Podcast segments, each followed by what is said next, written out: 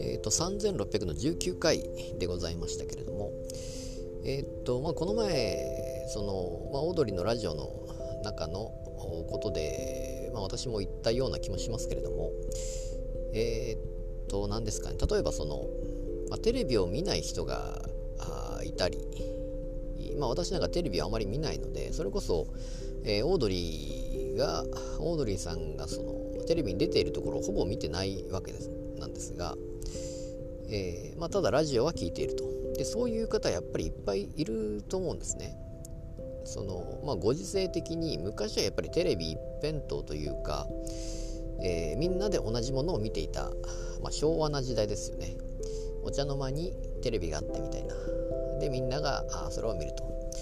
えー、まあその前なんかやっぱり街頭テレビというかみんなで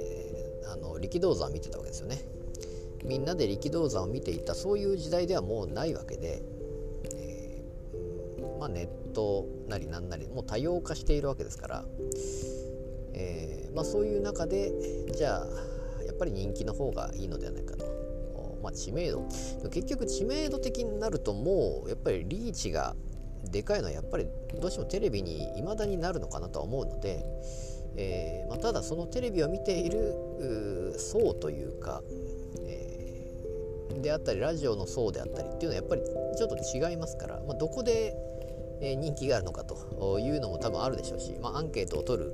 アンケートとかも結局誰に取るのかっていうので、まあ、変わるわけですからうんまあやっぱり若林さんの言ういうようなあ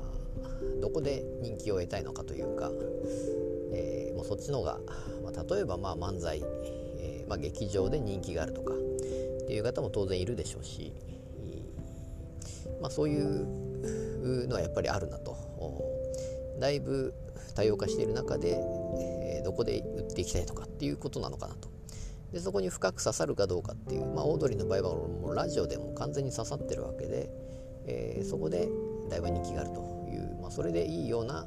気もしますし、えー、まあ、そうでない方もいるというようなことかなと思いました。